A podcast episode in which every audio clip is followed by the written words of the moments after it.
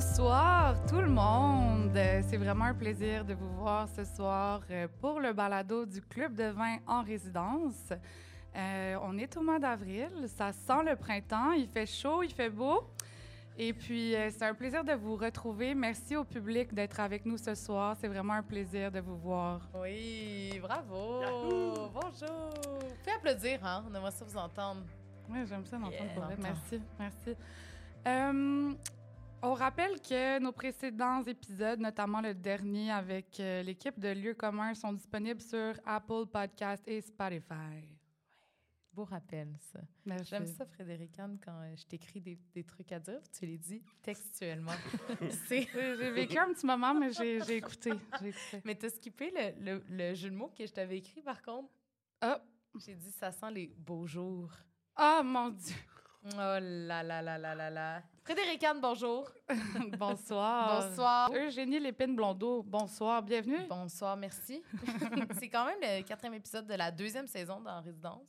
Ouais. Formidable, euh, quand même. C'est quand même le fun. Puis on retrouve notre euh, vieille acolyte. Oui, je suis là cette semaine pour goûter. Mais Florence qui est cette voix? Ah, Florence Gagnon. C'est moi. Goûteuse en chef, ça? Goûteuse en chef. Oh là oui, là quand j'ai su que c'était Steve l'invité, je suis venue cette Ben fois-ci. oui, ben là, tu, tu, tu, c'est le grand, c'est la, la, la grande annonce, le grand dévoilement. Qui est notre invité cette semaine? Steve, beau séjour. Bravo! Merci. Merci. Bonjour. Bonsoir, merci. Bonsoir, Ah, ben oui. Steve. Mais moi aussi, j'applaudirais. L'ambiance Quand même, soir. quand même. Eh ouais, je me sens tellement heureux d'être ici. Merci tout le monde. Oh Merci, God. merci d'avoir accepté. C'est c'est vraiment, vraiment un honneur. J'ai hâte qu'on jase. Moi et euh, sans plus tarder, euh, qui es-tu, Steve? Oh mon Dieu, par où commencer? oui, c'est ça, c'est ça. Un assoiffé, certainement. Ah, j'aime. Euh, Quelqu'un qui veut partager? Oui. Euh, je dirais que euh, ça fait depuis que j'ai l'âge de 7 ans que je m'amuse à goûter du vin et que j'essaie de comprendre ces breuvages réservés aux grands. Sept Ah, ans. Oui, c'est ça, Ouais. en toute légalité, en fait. Oui. J'aime Ouais, ça parce qu'à chacun, euh, à chaque épisode, on dirait qu'il y a un ou une invitée qui nous dévoile comme exactement à l'âge, Qui ont à commencé. quel âge ils ont commencé. Puis Ouais. je pense que 7 ans, c'est le plus jeune. Ouais, ma- c'est ma première cuite en fait. Ah! Ben voyons ouais, donc. ouais. À C'était sept ans? c'était juste par, euh, par amour du jus. Euh, puis je pensais que c'était un jus, mais un jus réservé aux grands. Je savais pas l'effet de l'alcool. C'est commencé comme ça. Ouais. Ah, Puis après, ça- c'est devenu, un- c'est resté un mystère que j'ai voulu élucider au fil du temps. Puis ça continue encore aujourd'hui. Est-ce que tu te rappelles ce que tu avais bu à l'époque? Le vin de mon grand-père. oh, wow! Ouais. Fait maison. Fait maison. Ouais. OK. Il disait qu'il mettait rien dedans. C'était intéressant. mais, mais là, tu as dit c'est un mystère que tu voulais élucider. Ouais. Est-ce que ce mystère est élucidé? Jamais. et et c'est ce qui fait. euh, Bonne réponse. C'est ce qui fait continuer à vouloir le comprendre aussi et vouloir le partager. Absolument. Puis dans ta description qu'on a écrite, euh, qu'on a écrite, pardon, euh, qu'on a revisité ensemble tantôt, Oui. on a écrit le mot passion. Oui. Je pense que c'est un mot qui te représente. C'est un mot que, bon, avec tout égard, tout le monde était d'accord avec le mot passion pour Oui. décrire Steve. Mhm. L'autre terme qui était plus difficile à cerner, par contre, était comme ton emploi, ta signature, tu sais, comme ta carte d'affaires. Mhm. Donc, on, a, on est tombé sur le terme consultant en vinification. Explique-nous qu'est-ce que ça veut dire. Ouais, ben, en fait, j'aime dire que je suis. con- Au début, je disais consultant pour la liberté des jus. C'est-à-dire Wow. que. Ouais, T'avais-tu une carte d'affaires qui disait ça? Euh, pas vraiment. C'est, en fait, je suis tellement pas super bon en business que j'ai pas, j'ai pas de carte d'affaires de toute façon, mais c'est plus un, un titre ou. Ouais, c'est plus un titre qu'on s'est amusé à, à m'attribuer et qu'on avait un peu réfléchi ensemble. Euh, Expliquons pourquoi c'est un titre qui est comme pas facile à cerner. C'est quoi? C'est qu'est-ce que tu fais concrètement? On, peut peut-être t'aider, en fait. Ouais, ben, qu'est-ce que je, qu'est-ce que je fais concrètement, c'est que euh, au fil du temps, ça fait 20 ans à peu près que je bois du vin naturel Ouais. et euh, j'essaie de, par ma sensibilité, de, de créer des breuvages libres de tout intrant. Voilà. Mm. Et euh, au Québec, c'est une excellente. euh, c'est un, c'est un, un endroit exceptionnel de créativité dans plein de, dans plein de domaines d'ailleurs, dont le vin. Ouais. Et donc, euh, moi, l'idée, dans le fond, c'est de, de, de voir le potentiel d'un lieu ou d'un fruit et d'essayer de tirer le meilleur de celui-ci. Puis ça, ça vient avec de l'expérience, avec des compétences qui sont bâties par l'expérience. C'est quoi, c'est quoi le parcours qui mène à être un Hmm. consultant en libre jus? Boire. Euh, mais aussi être sensibilisé au breuvage et rencontrer des vignerons à Mm. l'échelle humaine. C'est-à-dire, c'est sûr que si on goûte des vins euh, internationaux, encadrés, euh, travaillés de manière mécanique, des vins qui sont beaucoup plus conventionnels Mhm. et Commerciaux, on va dire polis, disons, et commerciaux, ou, et ou industriels, Ouais. et ou chimiques. J'osais pas dire, Ouais, mais ouais, là, ça, ça, on, ça, on est entre nous, c'est correct.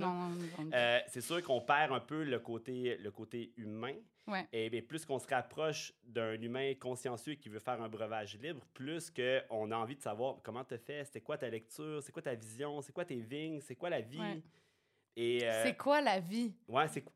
Ça, c'est est, c'est une hein? grande question. Ouais, je sais.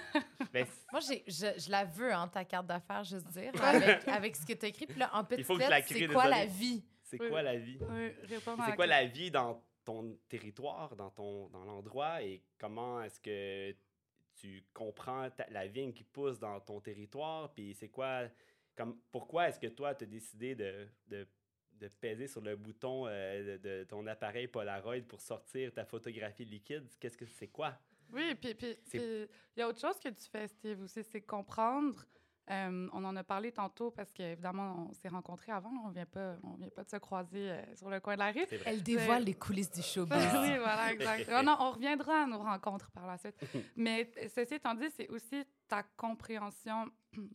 Je vais, je vais utiliser un terme qui est commercial, puis c'est un peu poche, mais du marché, du Mhm. consommateur final, euh, de la restauration, de l'industrie, entre guillemets, comme on aime l'appeler. Mhm. Et tu as quand même un historique euh, assez impressionnant de ce côté-là. Est-ce que tu peux nous parler de ton parcours? Oui, ben, j'ai fait. euh, j'ai étudié en, en sommellerie en 2005 euh, et euh, pour a- essayer de mettre des mots sur mon ressenti. Mm. Et j'ai appris. euh, je voulais, moi, je voulais apprendre le sol, ce que ça goûte, un endroit. Et finalement, j'ai appris des appellations par cœur et. euh, des styles de vin, ce que ça doit goûter dans une région. Et donc, je me suis permis de tout désapprendre parce que déjà, j'étais full intéressé par le vin nature dans- par mes propres Déjà à ce recherches. moment-là. Ouais. Mais il y a 20 ans, quand même, ça, Ouais. ça venait d'où? Euh, Puis là, excuse-moi, je, je, je, je fais un aparté, mais il y a 20 ans, c'était pas... euh, C'était pas le trend de maintenant. Non, hein? c'est ça. Euh, en fait, ma mère était, ben, elle est encore phytothérapeute. On s'est toujours soigné par les plantes chez nous. Puis le vin naturel, il y a cette proportion de plantes. Ah On a ouais. accès un peu au vivant, à la plante, euh, où euh, y a- je ne sais pas comment expliquer. Il y a comme un goût que j'ai connecté avec, une énergie que j'ai connecté avec. Puis ça, c'est un peu partout dans le monde. Euh, on a comme accès à, à une pureté Ouais. euh, que les vins conventionnels ne rejoignaient pas vraiment. Mais il y a 20 ans, les vins nature, tu les... c'était des vins d'ici, c'était des vins d'ailleurs? des vins d'ailleurs. Ouais. C'est, ça faisait déjà un petit moment où il y avait une, une petite scène très émergente, euh, genre très, très, euh, genre un, un peu Mm. euh, champ gauche, Ouais, euh, qui, quasiment qui hippie, voulait. là. Ouais. Et, euh, et puis euh, j'ai, j'ai commencé à m'y intéresser vraiment fort et aussi avec quelques collègues importateurs, euh, on a commencé à, à s'imaginer, à parler au lieu, d'un, cépage ou d'une appellation, parler d'une vibrance, parler. On a, on a trouvé des mots de vocabulaire pour amener le vin à un autre niveau puis à une, Mhm. une meilleure compréhension. C'est ça que. Mais là, là j'ai l'impression que pour les gens dans la salle ou les gens à la maison, peut-être que là, on part, on, on part Ouais, je- peut-être de loin. je- je- je mais je je Le là. truc, le fun, c'est qu'on va t'entendre parler avec ces mots qui sont très hédonistes Mhm. au sujet des vins qu'on va déguster ce soir. Oui. Mais on n'a pas fini la trame sais. narrative. Là. Mhm. On, on Votre revient, rencontre on- à vous deux, ça Non, non, fait mais, comment? mais On s'en rappelle pas. on se rappelle pas de Ben ça. voyons. C'est J'ai- Deux passionnés qui se rencontrent. On s'en rappelle pas. On s'en- on se l'est dit tantôt. C'est quand notre. Notre- J'ai j'ai- j'ai des, des images, des souvenirs, Aussi, là, ouais, évidemment. ouais. J'espère un peu. Mais, Ouais, mais, mais d'où d'où on s'est rencontrés, je veux dire, euh, moi, euh, bon, ben là, je vais, je vais pas vendre ton âge, mais je vais quand même mentionner que je suis un petit peu plus jeune que toi. Quand je suis rentrée euh, dans le circuit, tu étais déjà bien établie. Tu étais déjà une légende à, ce- à Ben, ce point-là. quand tu Ah, commences ben à là, boire à wow, 7 là. ans.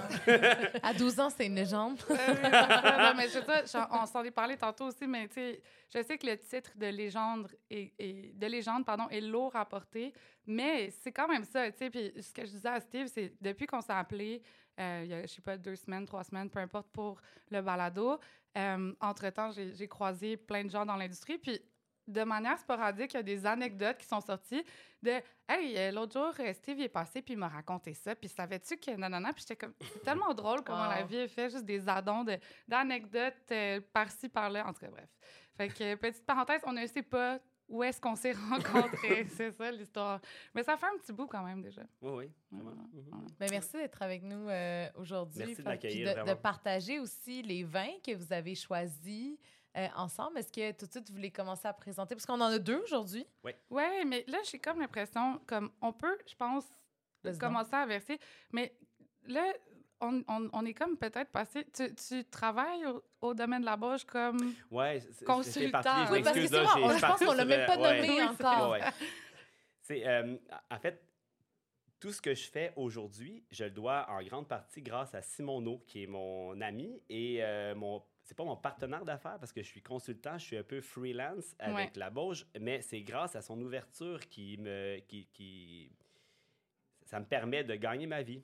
Euh, Ouais. Et ça me permet de, de, de me sensibiliser au vin et de, de focuser sur euh, les meilleurs breuvages, euh, des meilleures lectures. Et lui, il m'accueille dans, dans tout ce que j'ai à, à offrir. à offrir, euh, toutes mes réflexions, et il me fait un espace assez monumental. Puis euh, en, en quatre ans seulement, parce que je suis arrivé il y a quatre ans au vignoble, en quatre ans, il m'a carrément permis de passer de vin conventionnel, euh, classique, filtré et sulfité, que eux et levuré à euh, aujourd'hui, en 2000, depuis, depuis 2021, c'est-à-dire il n'y a pas longtemps, Ouais. euh, où euh, en, en trois ans, Ouais. grosso modo, Mhm. on, a- on est passé de vins conventionnels et plus encadrés à des vins complètement libres euh, en bio sur les vignes. On met plus de sulfite, il n'y a plus de levure, il n'y a rien. C'est comme, on, est, on est rendu sur un projet authentique. Et Ouais. je pense que le mot authentique, il est vraiment intéressant. Puis on parlait du marché tantôt. là, on parlait un peu de la créa- le, le marché, ce qu'il recherche. Ouais. Je pense qu'aujourd'hui, ce mot authenticité, c'est ce qui va résonner de plus en plus. L'authenticité d'un projet, c'est pas que ça soit bon ou mauvais, c'est juste que ça soit authentique puis qu'on on sache l'expliquer. Mais ça prenait. Euh, tu as dû être très convaincant, j'imagine, parce que, bon, Simoneau, qui est, qui est le propriétaire du domaine de la Bauge, qui est un des premiers vignobles ici au Québec. Oui, ou- alors le vignoble il existe depuis 1986. Ça en fait, je pense, le 5 ou 6e plus vieux existant. Bon, fait que c'est quand même. euh, Il y avait une tradition, euh, il y Oui. avait une volonté de perdurer. J'imagine, quand on est un des premiers, on veut pas être désuet. Oui. Fait que toi, t'es arrivé avec une proposition. Lui, t'as-tu trouvé complètement fou? Est-ce qu'il t'a trouvé trop Ouais. audacieux? Ouais. Comment t'as fait pour le convaincre d'a- d'arriver à un autre vin totalement, finalement, Euh, en dedans de quatre ans? J'y ai dit au début que on, a, on goûtait des vins, des vins finis au début. On a, on a fait un, un petit parcours avec euh, Kéké Descombes, qui est un vigneron euh, du Beaujolais, avec euh, son importateur. On était au vignoble.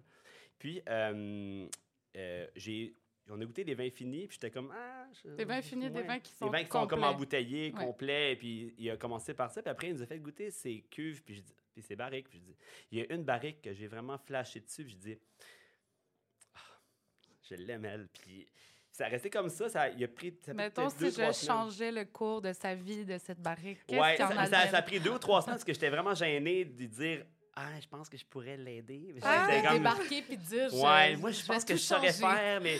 Oui, là- parce que ça prend quand même une, une assurance là, Ouais. pour arriver comme ça chez quelqu'un puis mais lui c'est parce dire... qu'il fallait pas que ça La soit ligne est prétentieux. mince, c'est ça, la Ouais. ligne est mince entre audace et culot. là. Ouais, puis il faut, pas- il faut pas que ça soit prétentieux aussi parce Ouais. que tu sais, tu fais comme tu peux pas dire Hey, moi je, je pense que je sais puis Ouais. toi je pense que tu sais pas. C'est juste que j'ai j'ai dit euh, ça m'a pris ben, deux trois semaines de réflexion puis une discussion avec mon ami Mike des Pervenches pour faire un jour j'avais bu deux trois verres de vin le, le midi puis j'étais comme j'étais bien c'est bon. Précise. Ouais, j'étais bien. Puis euh, j'ai dit, ah, c'est là. Puis je pense que j'ai trouvé. Je me suis réveillé un matin avec ça. J'ai bu deux, trois verres. J'étais trop gêné. Puis après, je, je l'ai appelé. Je dis, puis ma, ma réponse, ma, ma- ma question que j'ai posée, c'est genre, ça te tente-tu, Simon? Est-ce qu'on peut jouer au vin ensemble? Ah. Puis je pense que ça. le thème de jeu, Euh, c'est un thème qu'on doit de plus en plus aborder entre humains, surtout entre adultes qui prend beaucoup de responsabilités. Est-ce qu'on peut jouer au vin? Ça veut dire, est-ce qu'on peut créer des breuvages, le fun ensemble, puis garder ça comme un jeu. C'est-à-dire, oui, il faut, faut, travailler, il faut vivre, mais est-ce qu'on peut travailler et, et, vendre du vin dans, un, dans une forme de jeu et dans, la créativité? Puis l'aspect, c'est ça, l'aspect ludique, ça doit libérer la créativité, puis enlever un peu une contrainte, même si on sait à quelque part qu'elle existe, une contrainte de temps puis d'argent, j'imagine, mais là, au moins, de virer ça en jeu, ben ça rend la chose encore plus... Euh, festive. Exact. ouais. Mhm, mhm, mhm. C'est un peu ça que tu as fait aussi sur la série, dans la série, pardon, euh, Soif de Révolution. Ouais. ouais. C'était ça. Tu parlais tantôt, tu l'as même mimé, là, je, je, goûtais les baies, je, voyais le potentiel, j'allais plus loin, j'imaginais des choses. C'est un peu ça la définition du jeu avec le jus, c'est ça. On a le, un privilège au Québec de euh, d'avoir euh, de ne pas être menotté. Comme Simon dit euh, au vignoble, euh, il dit tout le temps, on est comme euh, des enfants lâchés lousses dans un parc, puis on n'a pas de gardien. Mais c'est vrai. Parce qu'on n'a pas d'appellation. Ah ben, oui, appellation vin du Québec, c'est-à-dire que les raisins doivent venir ici, mais c'est-à-dire qu'on a peu de contraintes. Il n'y a pas un cahier des charges. On n'a pas de cahier de charges comme en, Europe, ils ont, où c'est très, mm. c'est très sévère. Nous, on, on, on, a le droit de créer notre identité. Puis je pense que le vignoble a juste 40 ans aujourd'hui, fait clairement, on crée notre identité. Puis je pense pas qu'on sait faire du vin encore. Je, pense, puis je parle pas juste de, de nous, clairement, mais je pense qu'au Québec, on est en quête d'identité et on est, c'est incroyable. C'est une chance inouïe que plein de régions du monde nous envient, je pense. Oui, de, de pas avoir de, participer, ouais, et de participer activement à une créativité, à, à un style qui n'existe pas. Mmh, exact. Puis, puis, je vais faire du pouce là-dessus. Puis après ça, je vous promets, on y va sur le premier. Désolé, là, je, ben non, personne veut que tu t'excuses, je te promets. On a eu la chance de euh, visiter le domaine de la Bauge avec Steve. Steve, euh, on en a parlé, c'était vraiment le fun. Jérôme Nemeyer qui était euh, invité ici sur notre deux ou troisième épisode. Là, on pourra vérifier, j'ai perdu le, le, fil exact. On met notre équipe là-dessus. On met notre équipe là-dessus. Mais j'ai eu le plaisir d'inviter Jérôme. En fait, Steve a eu le, le, plaisir de nous inviter avec Jérôme au domaine et d'échanger. Puis c'est vrai qu'à un certain point, Jérôme était comme, mais toi, tu es chanceux, tu sais. Toi, mhm. tu peux jouer. Toi, tu peux. Puis, puis, Jérôme, il se sort un peu de ça, un peu des carcans de, des grands crus, de, de comme la, la le, le, monocépage dans l'assemblage, quelque chose de très racé. Même racé, ça perd de, de son, son, importance ici, mais en Alsace, c'est très, très important comme mhm. terme. Puis cet échange-là, je voyais dans ses yeux quand même une envie là, de, de mhm. faire qu'est-ce qu'on ce qu'on a la chance de faire ici au Québec, en fait. On a une liberté. Voilà. Et c'est, je pense que c'est le thème, la liberté, dans tout ce, autant la créativité que dans les vins finaux, on peut. Ouais. chanceux. Est-ce qu'on a une liberté au Québec qui est particulière parce que, puis là, ça va peut-être être plein de préjugés, là, ma, ma question, mais parce que on est comme le underdog un peu? Est-ce que ça fait en sorte que on. C'est ça. On, on, on, est plus créatif, on se permet une liberté, puis on, on peut juste surprendre des gens qui sont là, des vignobles qui sont là depuis toujours, entre autres des vignobles européens? Euh, oui. Euh, J'apporte plein de nuances parce que c'est sûr qu'on a un privilège. Ouais, mais on, on, a, on a un privilège énorme sur le climat, même si c'est notre, notre meilleur ami et notre hmm. pire ennemi.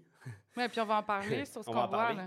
Mais c'est, on a quand même l'opportunité énorme que, que tout le monde nous envie aussi d'avoir des acidités franches qui ne sont pas portées par l'acidité volatile, c'est-à-dire des, des, vins qui ont tendance à goûter le très bon vinaigre. Chez nous, on n'a on pas ces, ces formes d'acidité-là, on a des acidités franches d'époque que mm. les Européens ont perdues par le dérèglement mm. climatique. Donc, on a une chance inouïe. On peut travailler sans sulfite, si on veut, parce que nos acidités nous permettent, par le pH, d'avoir euh, pas d'attaque bactérienne, donc avoir des vins qui sont précis et libres. Ouais. C'est incroyable. Et donc, oui, on, on, mais aussi, on a un, le côté underdog, comme tu, comme tu dis. Euh, c'est vrai que euh, on est aussi en recherche de, de matériel végétal avec lequel travailler, donc des nouveaux cépages hybrides. On, on, y reviendra aussi des cépages hybrides. on est en train de on n'a pas de recul, on est en train de tout créer du début et puis on a toute l'opportunité de le faire, mm. donc on le fait. C'est ça que j'allais dire. On est underdog parce que on n'a pas de comparatif. L'Europe a des centaines, voire des milliers d'années d'histoire. Mhm. Bien sûr que quand tu n'as pas cet historique-là, tu deviens donc, par ça. définition, un peu underdog, right? Mhm. Ouais. Moi, je pense que c'est juste la, la finalité. C'est pas. C'est ça, c'est comme on. De... En tout cas. Bon, là, on s'en- on s'emporte, on s'emporte. On, s'emporte. on revient dans Moi, le je suis verre, venue ici pour goûter. Ouais, là, c'est ça. oublier. ça. Une Pardon, précision pardon, quand même, pardon. puisque notre équipe nous revient. Jérôme euh, Numéaire Oui. était là pour le premier épisode de la deuxième saison. C'était l'épisode Ah! sur euh, Blanc Taché. Merci. Alors voilà. Que j'ai bu tantôt, d'ailleurs. Délicieux. Ben oui. Merci. Pour une douzième fois. Moi. J'ai ouvert ma dernière bouteille le week-end dernier. Puis avec. Ah, c'est gentil. Mais on va pouvoir faire un parallèle justement avec les assemblages. Moi, j'ai eu un franc plaisir à faire un assemblage euh, sur cette cuvée-là avec le domaine de Meyer. Euh, et puis, le premier vin qu'on va boire, la première cuvée qu'on va boire, Steve, je te laisse la présenter puis on va expliquer le parallèle. Alors, le, C'est. Oui, Le beau jus. Le beau jus rouge. Voilà. je, je- je- Désolé. je voulais juste qu'on le nomme, c'est le beau jus C'est le beau rouge. jus rouge. Le beau jus 2021. Voilà. C'est une gamme de vins. C'est D'ailleurs, c'est la première gamme de vins que j'ai créé, ben, qu'on a créé avec Simon et moi. Ouais. Euh, C'était au début un jeu de mots un peu plate, ben, en tout cas, qui s'est sûrement essoufflé avec le temps. Bauge U. Non. Bauge U. C'est encore- ça, encore ça- le fun. ouais. On on l'a comme transformé en les beaux jus. Et je pense que c'est comme ça fit bien, je pense, avec le, le style. Parce que tu dis c'est une gamme, on va goûter le rouge et le blanc par la ouais, suite. voilà. Donc vraiment une gamme de vin. Ouais, c'est une gamme de vins qui met en valeur euh, nos hybrides Mhm. rustiques. Ouais. Hybride Mm. rustique, je Ah. sens que ça va Ça, être le terme. Je note, je note hybride rustique. Hybride rustique. Est-ce que vous savez c'est quoi les hybrides Mhm. rustiques? Ben, je veux dire, non. Quand, quand on dit rustique, ben, un- déjà, une vigne Je pense hybride. à un chalet, un Ouais. boiron. Ouais. Hybride, ça a déjà été un défi, un mot de la semaine. Je pense même Ouais, le dernier ouais. balado. Exact. Ouais, ouais, On On a a déjà on- utilisé. Ouais. hybride, ouais. Ouais, puis on va aller plus loin sur l'hybride qui est l'hybride rustique. Mais, Ouais. mais, mais poursuis, je t'en prie, avec le, le mot rustique. Ouais. La, la rusticité d'un cépage, Hmm. c'est euh, c'est sa tolérance au froid. Ouais, plus un cépage est rustique, plus il résiste à notre climat.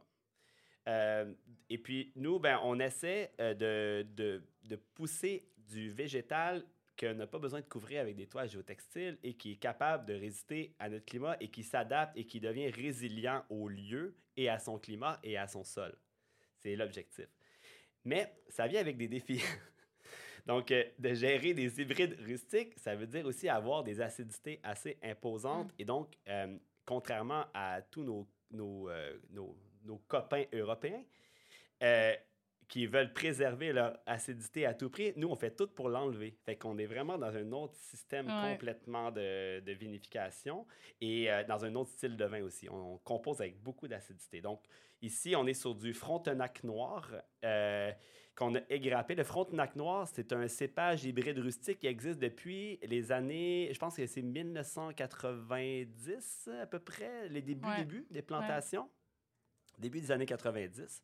Et puis, euh, ça, ça en fait aujourd'hui le cépage rouge le plus planté au Québec. Et Mhm. oui, et oui.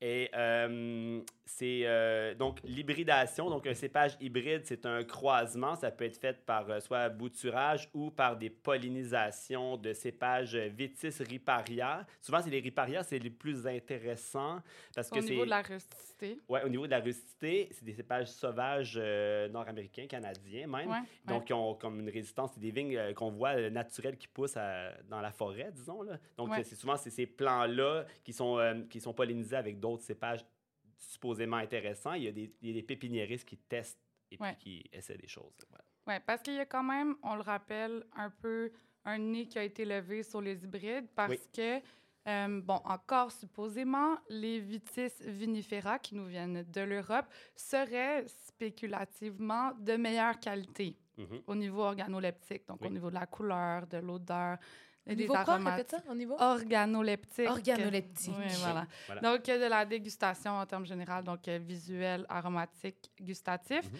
Mais c'est encore une fois une question subjective. Donc, c'est quand même euh, un challenge aussi parce que c'est- c'est encore une fois du jamais vu de, de faire des hybrides. Je sais pas où est-ce que je m'en allais avec ça.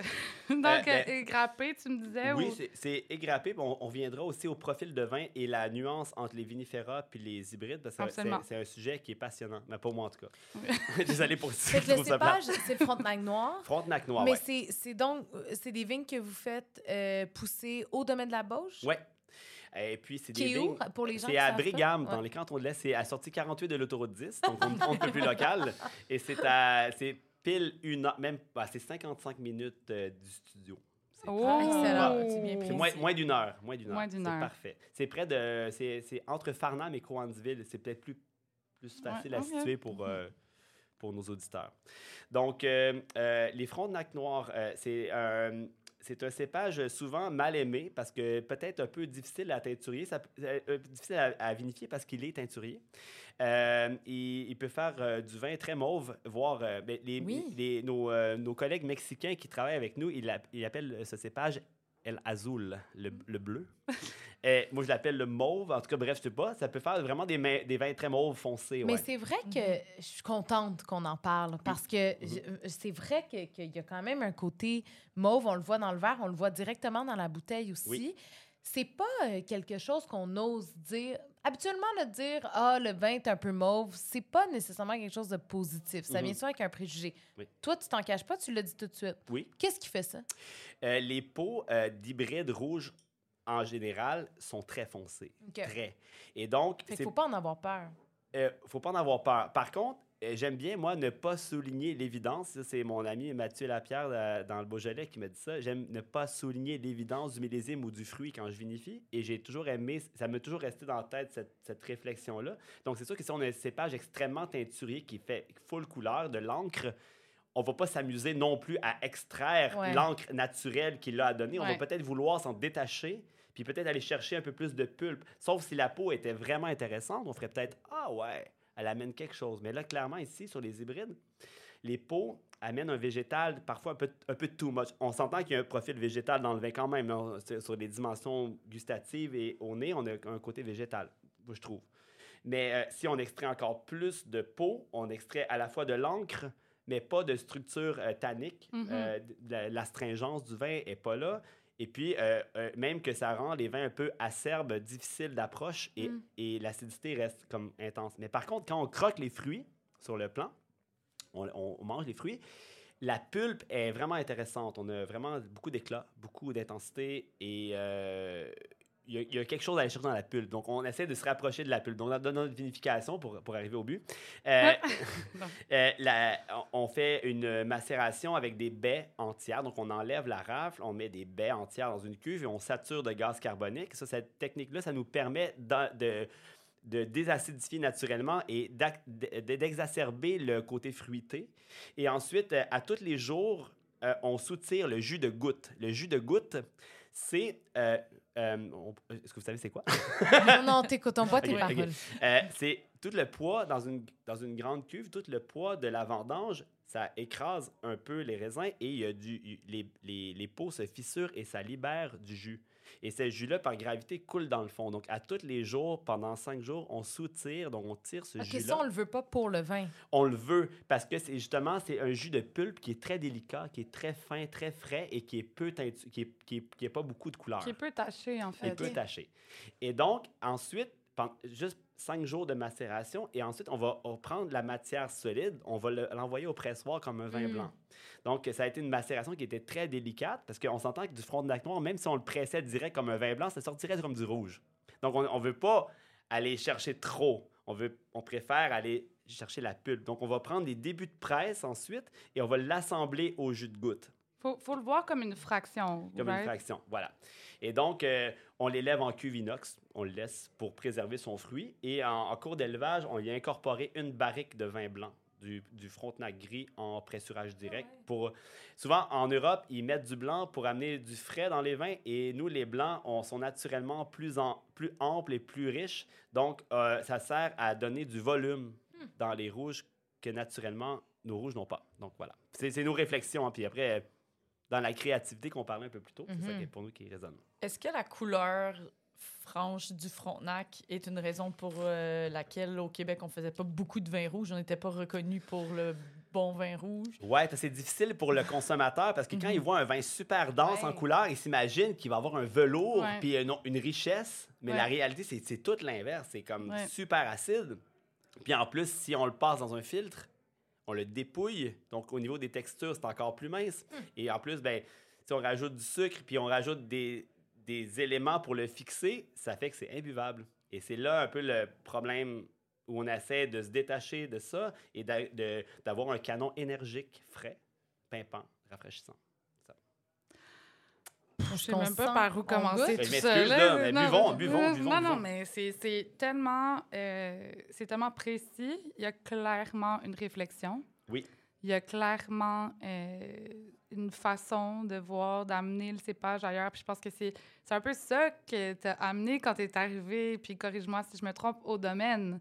C'est cette idée-là de comme penser le raisin différemment, de se détacher. Parce qu'on n'arrête pas de dire c'est le contraire dans l'Europe, c'est le contraire dans l'Europe. Donc si on répète la même chose que nos voisins européens, quand le fruit demande autre chose, c'est là où on se plante, en fait, Mhm. tu sais.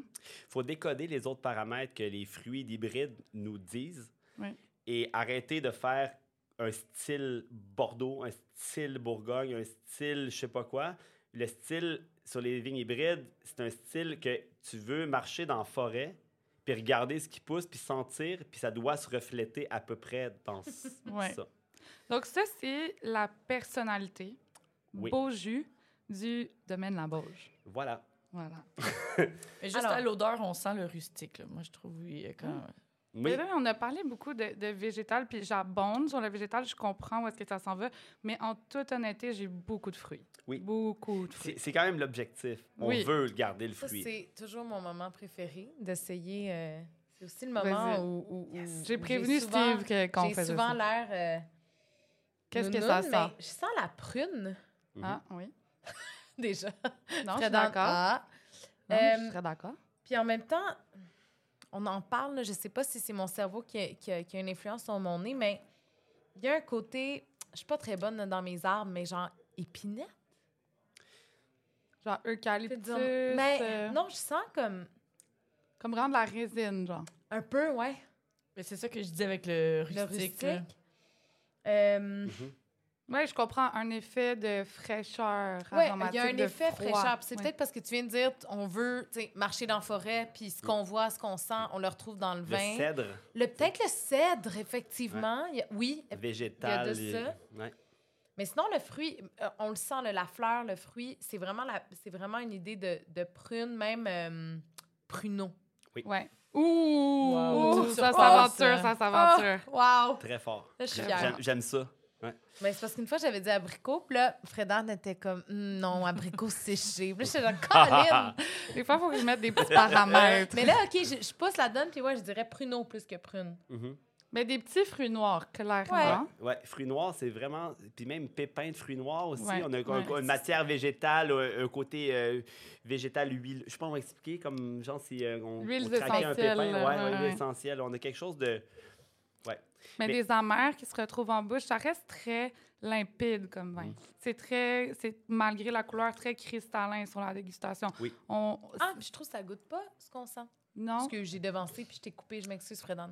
j'espère. Ouais. Non, non, non. ça- je pense que quand on déguste, c'est, ça fuse, c'est, surprise. complètement normal. J'ai Mais- vu la surprise dans ton regard. Oui, c'est vrai qu'on l'a senti. Je, je suis témoin, je suis témoin. Si vous n'avez pas vu en salle à la maison, clairement, vous n'avez pas vu. Mais oui, il y avait une surprise. Mais ça, c'est le fun aussi, de créer cette surprise-là, Mhm. que le vin soit dichotomique, que le nez ne ressemble pas nécessairement précisément à la bouche. Ça, c'est intéressant aussi. Est-ce Ouais. qu'il y avait cette vision-là quand vous avez des années conceptualisé, là, comme on est quand même rendu là, Mhm. la cuvée? on- je- Je pense pas. On, on, essaie juste de- trop mais- loin, c'est Non, non, non, c'est parce que euh, j'ai, on dirait que la fidélité entre le nez et la bouche, ça a toujours été un enjeu au Québec aussi. C'est que C'est vrai. on s'attend à toujours quelque chose de. Les nez offrent quelque chose de profond. C'est des, des vins qui sont extrêmement aromatiques qui ont beaucoup à dire. Mais en Mhm. bouche, c'est très aérien, c'est vaporeux. On Ouais. fait des vins. On fait des. Puis je, je dis souvent, euh, puis c'est drôle, Catherine qui est dans la salle, euh, elle va sûrement trouver ça drôle, mais euh, parce que j'en parle souvent, c'est que euh, en France, en Europe, ils parlent de vin de terroir où le sol prend énormément d'influence Ah, ouais, ouais. sur, le, sur le jus, Ouais. sur le, donc la minéralité, le sol, la profondeur du vin. Mais chez nous, la météo prend beaucoup plus d'emphase. C'est pas que le sol n'a pas d'importance, mais il est quand même gelé six mois par année. Mhm. Et, euh, et par contre, la météo, l'air, nous, disons, on, on fait des vins d'erroir. C'est pas de la terre, c'est plus l'air. L'air a énormément d'influence sur notre breuvage. L'erroir, ouais. Ouais. A, Comme- E, accent aigu. R. A-I-R-O-I-R. Erroir. C'est pas un mot qui existe, Ah, je l'ai ok. inventé. euh, OK, mais au lieu du terroir. Ouais, c'est plus l'air, ouais. L'erroir. Wow, OK. c'est Mais C'est parce que ça, ça aide à comprendre aussi la propulsion du breuvage. Parce qu'on ne fait pas des vins avec une profondeur. On fait des vins avec une propulsion aromatique et des acidités qui sont salivantes, frais, avec une tonalité de petits fruits comme on trouvait. Si on marche en forêt, on, on est champion producteur d'acidité au Québec. Tu sais, la rhubarbe, les petits fruits, des, champs, tout ça. Et puis, on peut pas trop, trop s'éloigner de ça parce que naturellement, c'est ça qu'on sait faire. Puis, honnêtement, on est Mhm. champion mondial de, de qualité. Et puis, notre sucre, en plus, c'est l'érable réduit, qui est une sève. Et donc, je veux dire, euh, nos sucres sont peu sucrés finalement. Et donc, voilà.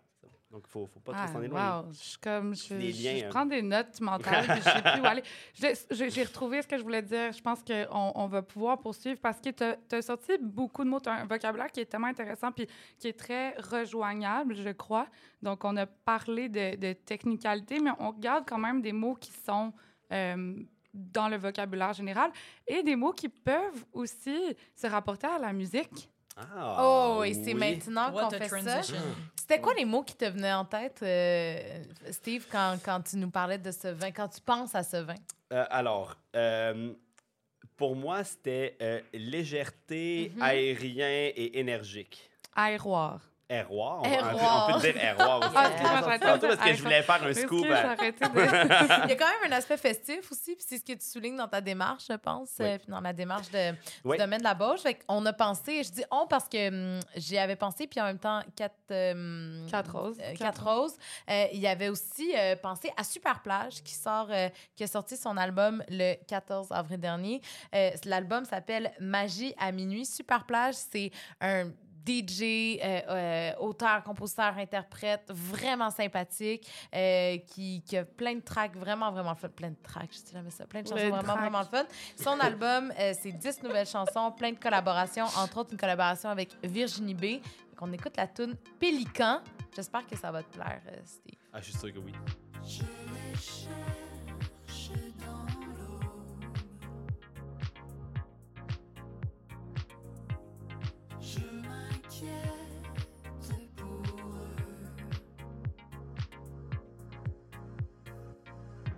Je fixe l'horizon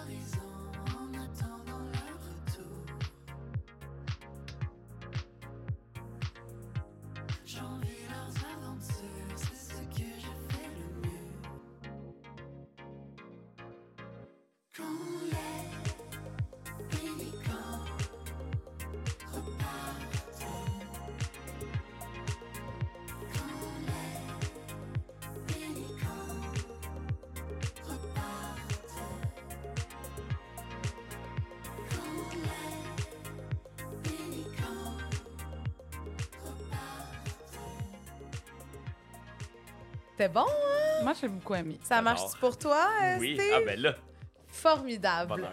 Ben, je suis bien contente. Alors, Super Plage, euh, nouvel album qui est paru euh, il n'y a pas si longtemps, s'appelle Magie à minuit. La chanson qu'on écoutait, c'était Pélican avec Virginie B. Ça annonce les beaux jours Wow! et les beaux jus Allez, Les beaux séjours. encore. et les beaux séjours. Et voilà. Ah, bravo, Fred, I touch Merci. you well. Merci. Euh, on, a- on, on dirait qu'on pourrait continuer comme ça, Ah, honnêtement, trois heures. Ah oui. Puis euh, on se fera un plaisir de le faire sur une bière par la suite, Steve. Oui, là, ah si oui, oui. partant. Puis une bière, là, je dis une bière, c'est parce que c'est ça qui me tente. Mais après, on va commencer par euh, goûter ton prochain vin, mais j'aurais d'autres petites questions. S'il te plaît. Nous, on peut s'égarer longtemps, euh, donc on prendra une bière par la suite, mais revenons au cuvée et revenons à un personnage important de l'histoire, euh, Mhm. surtout du domaine de la Bauge, qui est Michel Beauchamp. Oui. Donc, euh, tu veux nous parler un petit peu de, de Feu Michel, qui a été quand même quelqu'un qui était ton ami, un peu ton mentor aussi, peut-être?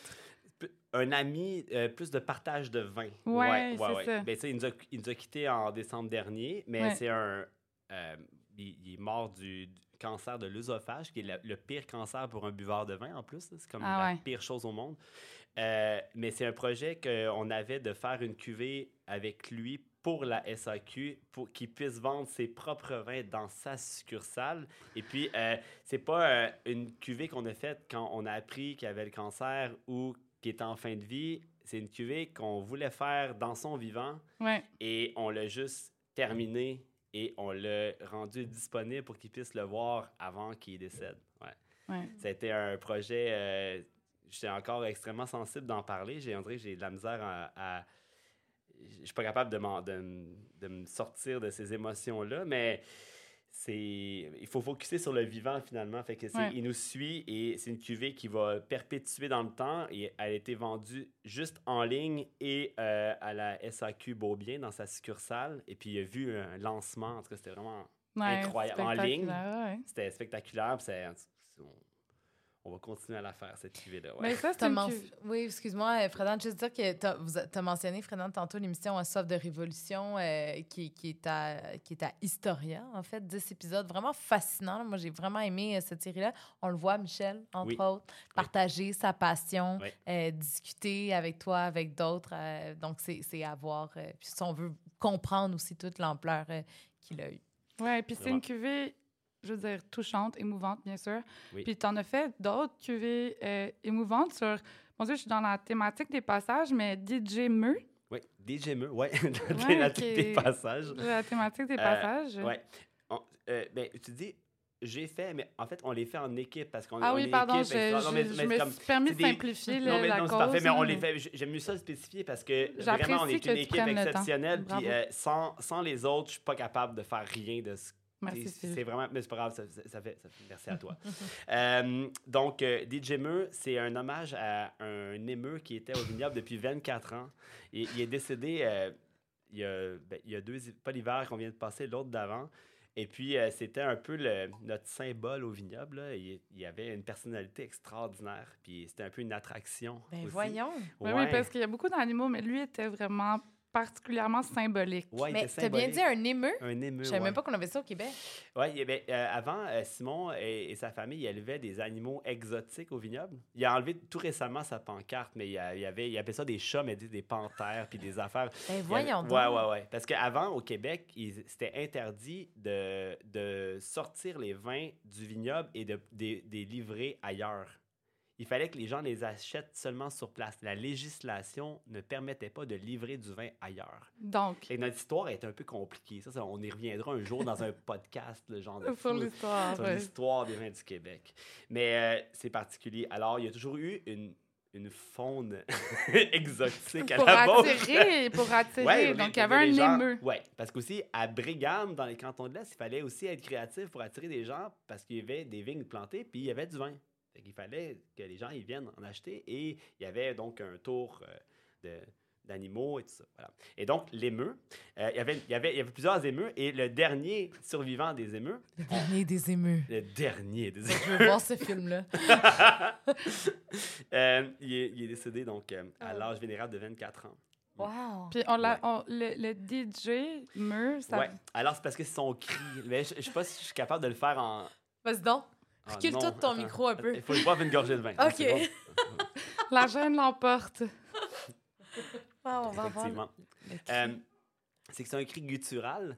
Donc, euh, ça, c'est- ça vient de la, de la gorge. Bien, ça, ça porte vraiment. Fait qu'on a tout le temps l'impression que c'est un DJ qui part un set. Parce que ça fait genre un truc comme. euh,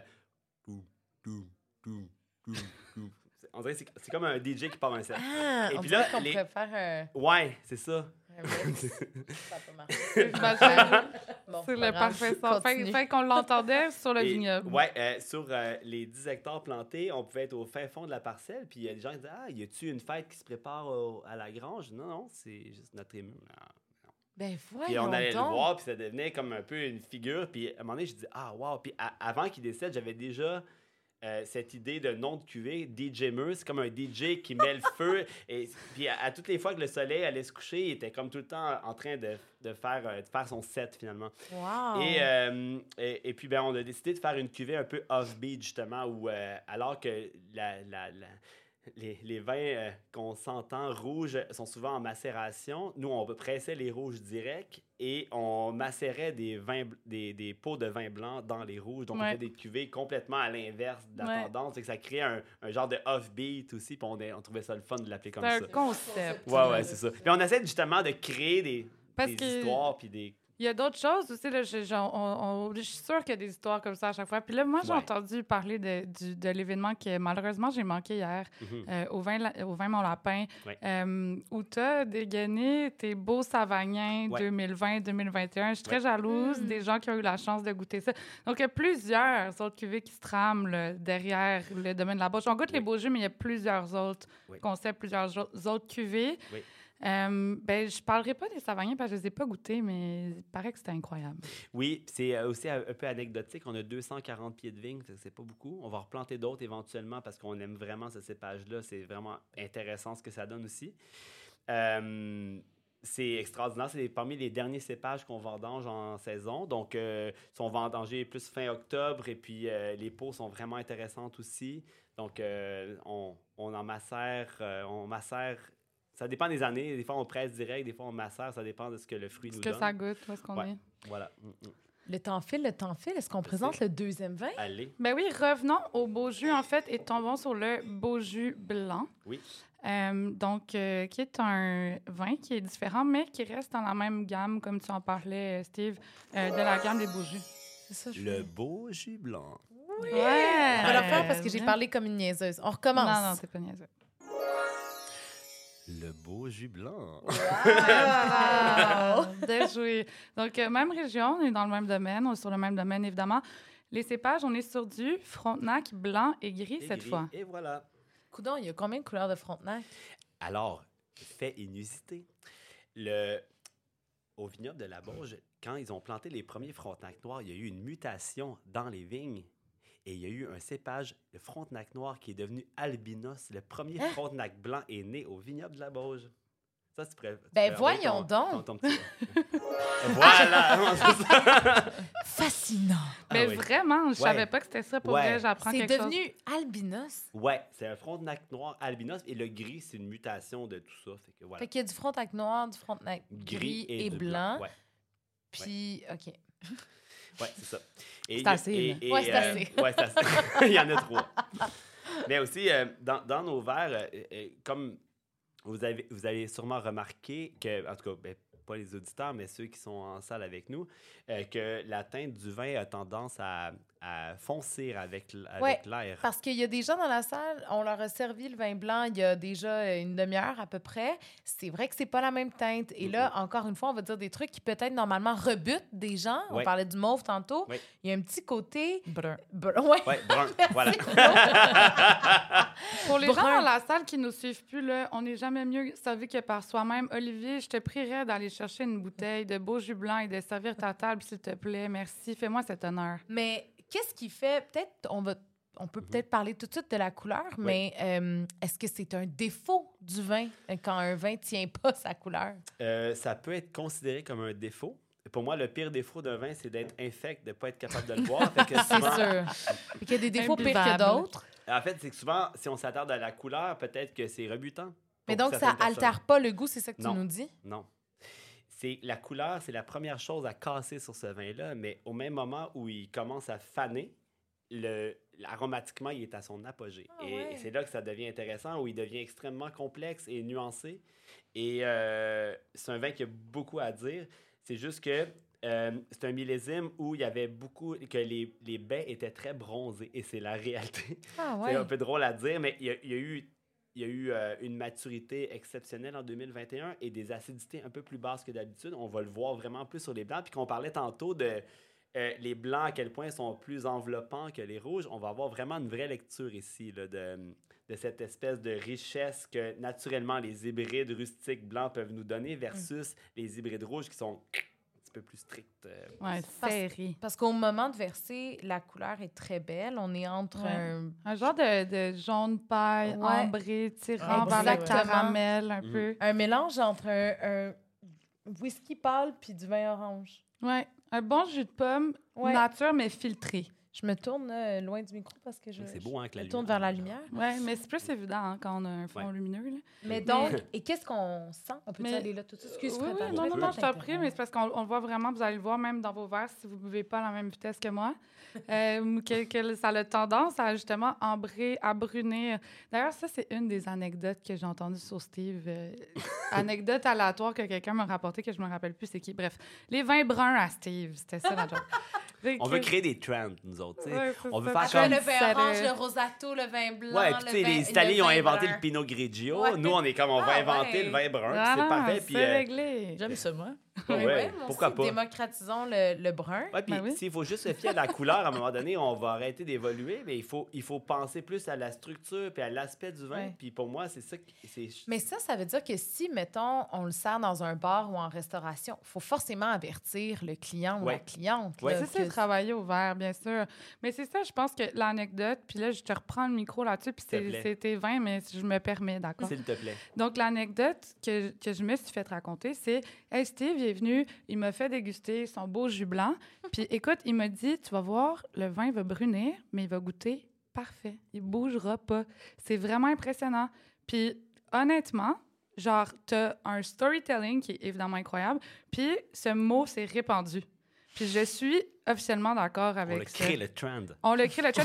Puis je te parlais de ça tantôt. J'ai aussi un vin qu'on représente chez Vin Oui qui a tendance à brunir aussi, mais la qualité reste la même. C'est un vin qui est quand même droit, qui n'est pas, qui est pas en pente descendante, qui n'est pas en déchéance. Puis c'est vraiment intéressant. Mhm. Vraiment Les intéressant. cépages gris, donc le pinot gris, Ouais. euh, le frontenac gris, qui en a quand même gris. euh, 60% dans cet assemblage, ils ont tendance à, sur des pH plus hauts, donc avec des acidités un peu moins évidentes, ils ont tendance à faner un peu en couleur, mais ça n'altère pas le, Le le goût. Le goût. Euh, c'est juste qu'il faut juste s'habituer, puis il faut juste l'expliquer, c'est tout. Donc, Voilà. Moi, j'explique à chaque gens que je vais livrer, je vais ex- j'explique Oui. de quoi Mais évidemment, pas en bouteille. Si la bouteille n'est pas ouverte, là, Ah non, ça va. pas. Non, Oui, non, il non. faut que, faut que l'oxygène fasse C'est son ça, travail. exactement. Ça. Et ce qui est intéressant, c'est qu'avec le temps de bouteille, la couleur se fixe tout seul. Mm. On pourrait mettre 10-15 mg de sulfite par litre pour fixer la couleur, Ouais. mais en même temps, on ne pourrait pas le boire parce que ça nous ferait mal à la tête puis ça serait difficile à, à Puis le but, c'est de ne pas faire ça. Et l'objectif, c'est d'avoir un vin qui,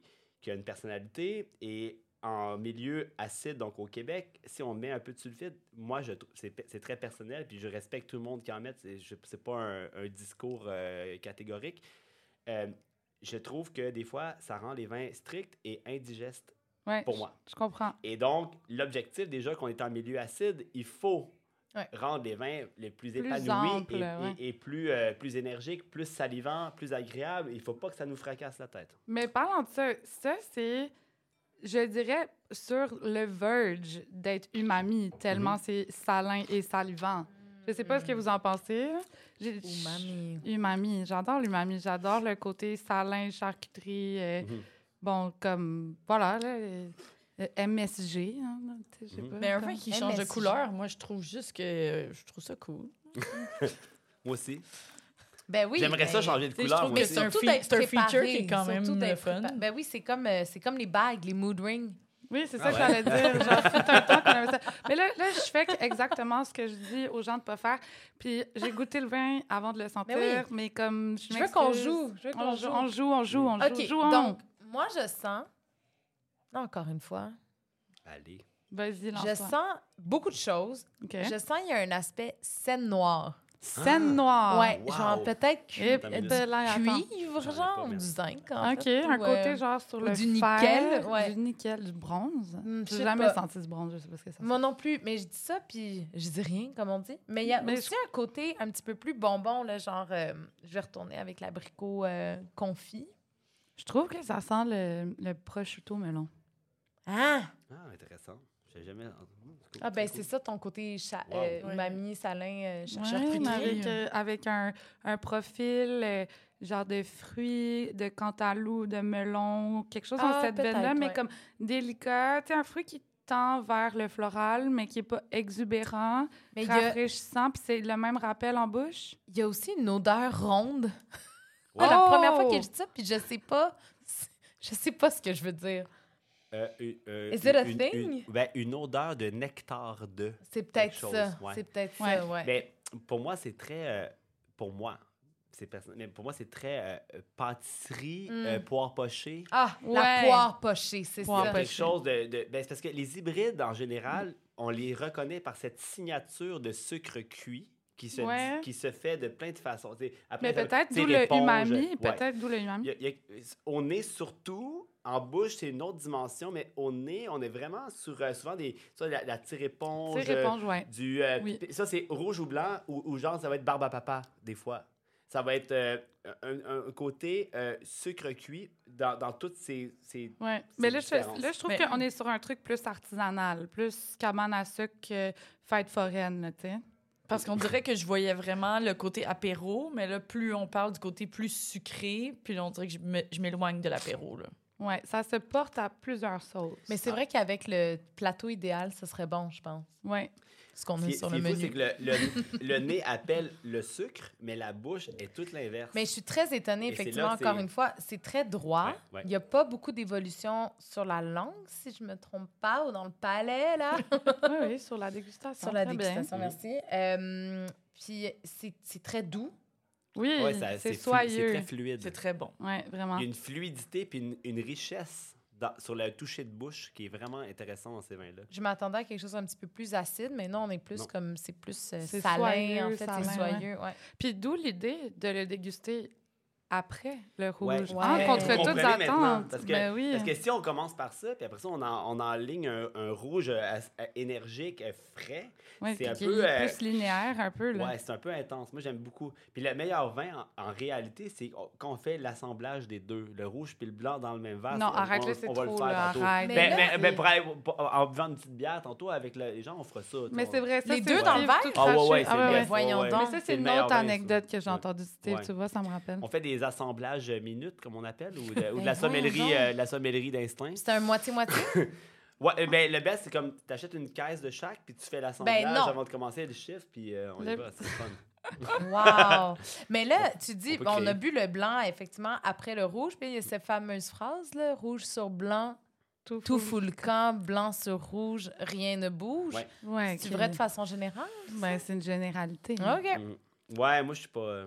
Euh, Pas du tout fan de ça. Non. Au contraire, on je trouve que tout, plus que le palais est fatigué, plus qu'il faut le rafraîchir. puis, euh, Exactement. ça- parce que si tu commences de, de plus, du plus léger au plus corsé, à un moment donné, tu n'as plus d'espace pour, Ouais, tu t'en prends plein ouais. la gérer gueule. un puis, rouge. euh, euh, Tu fais juste du blanc, puis tu fais un rouge, c'est trop. Fait qu'il faut, faut juste comme. Oui, puis on va en gradation Ouais. d'intensité, de complexité Ouais. aromatique. Je sais pas si vous avez remarqué, mais le premier vin, on était comme sur les fruits, on était tatata. Les- On a nommé peut-être trois, quatre fruits. des- Ouais. On est allé un peu sur le végétal. tout ça. Là, on a parlé, on a parlé, on a décliné, on avait. Là, on est sur une complexité aromatique qui est Mhm. beaucoup plus grande. tu sais. Ouais. Donc, euh, plus la complexité est grande, évidemment, plus le challenge au niveau de l'accord est grand.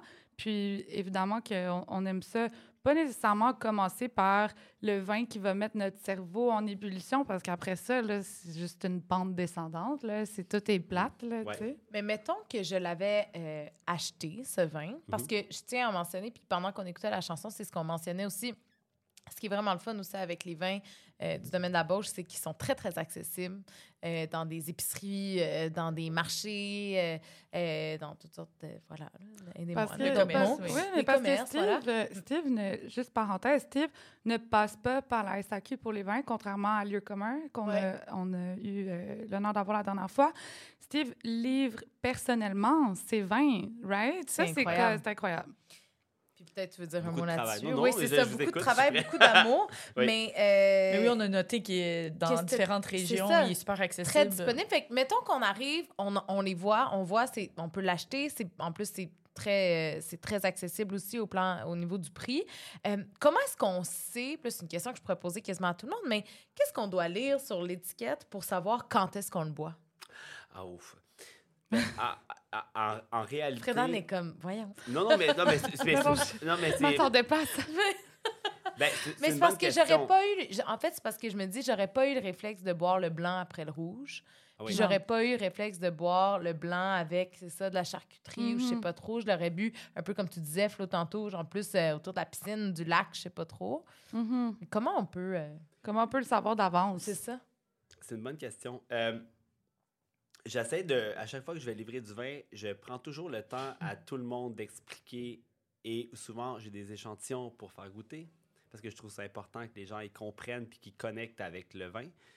Euh, mais aussi, dans l'évolution, au moment où j'ai livre puis au moment où ils sont bu, ça c'est peut-être pas ça qui va se passer. Mais aussi. non, Fait ça c'est s'appartient pas non plus, ouais. C'est une question que je trouve embêtante parce que j'aimerais ça la connaître, la réponse, mais la réalité, c'est que je la connais pas. Ouais. Et, euh, mais j'ai toujours aimé parler des profils des vins Mhm. et des styles des vins plus que du euh, de la tenue dans le temps ou de, Ou de quand le boire boire. J'ai toujours euh, je vais essayer de créer des, des occasions pour les boire, oui, avec des contextes gastronomiques. Comme souvent, les rouges, le temps, c'est fou parce qu'on on, on fait au Québec des plats riches avec de la crème, du beurre. On est champion producteur aussi de... De, De fromage, oui, de- oui, et de plats euh, construits riches. Ouais, euh, ouais, avec historiquement, là, avec ouais, des tout. patates, tout ça. Bon, c'est clairement un vin tout indiqué pour qu'il va. Tu sais, le Ah rouge, c'est ça. là. Mais le blanc, lui, il est plus versatile. Puis je le dis, hein, je le dis quand je livre les vins. Après, est-ce que le message est compris et, et Mhm. rendu? Je suis pas là pour le valider. Et, et je- la contre-étiquette me permet juste d'écrire si peu d'informations. Mais on s'enligne vers euh, des QR codes éventuellement où on va pouvoir Hmm. ramener plus de Et ces on informations. pourrait Voilà. aussi laisser la sommellerie aux soins de la sommellerie. Tout à fait. Tu sais, Ah, ça ça Oui, moi, je te parlais, ça, ça, c'est sûr, mais je te parlais dire- de quand t'arrives dans le marché. Ouais, mais mettons, t'arrives arrives à l'épicerie, une épicerie Ouais, fine, ça, puis que y a- le staff, il est peut-être pas. il- Mhm. Mais je comprends, une- puis on, on y a déjà pensé. C'est juste que c'est vrai que c'est. Hey, attends, j'ai une idée. Un QR code au podcast de ce soir. Oh! Ah, ben là, ça, c'est top. Ah ouais, Ah ça, ben c'est là. incroyable. Alors, on le fait? On le fait. Parfait. On. Euh, vous sur- sur, gérer euh, sur ça. 2022, on peut. Honnêtement, il y a de l'espace. Fait qu'on- Je vais en parler avec ça. Faisons-le. On, on en parle sur la bière tantôt. Très mais, hot. mais bonne idée. Je pense que c'est une bonne idée. Très bonne C'était mon idée. idée. Je suis comme ouais. très bonne idée. Excellente idée, Fred. Excellente idée à moi-même. Euh, je pense que là, on pourrait s'étendre, comme je l'ai dit mille fois. On va juste wrap up sur une dernière chose. Donc, le mot de la semaine, hybride rustique. Moi-même, j'en ai appris aujourd'hui, honnêtement. Steve, je n'avais pas eu cette euh, compréhension-là du terme rustique. Je trouve ça très intéressant. Euh, puis de plus en plus intéressant aussi parce que les vins sont mis de l'avant, puis ça va me permettre de mieux comprendre qu'est-ce qui se trouve dans la bouteille et donc de mieux le raconter. Euh, écoute, merci.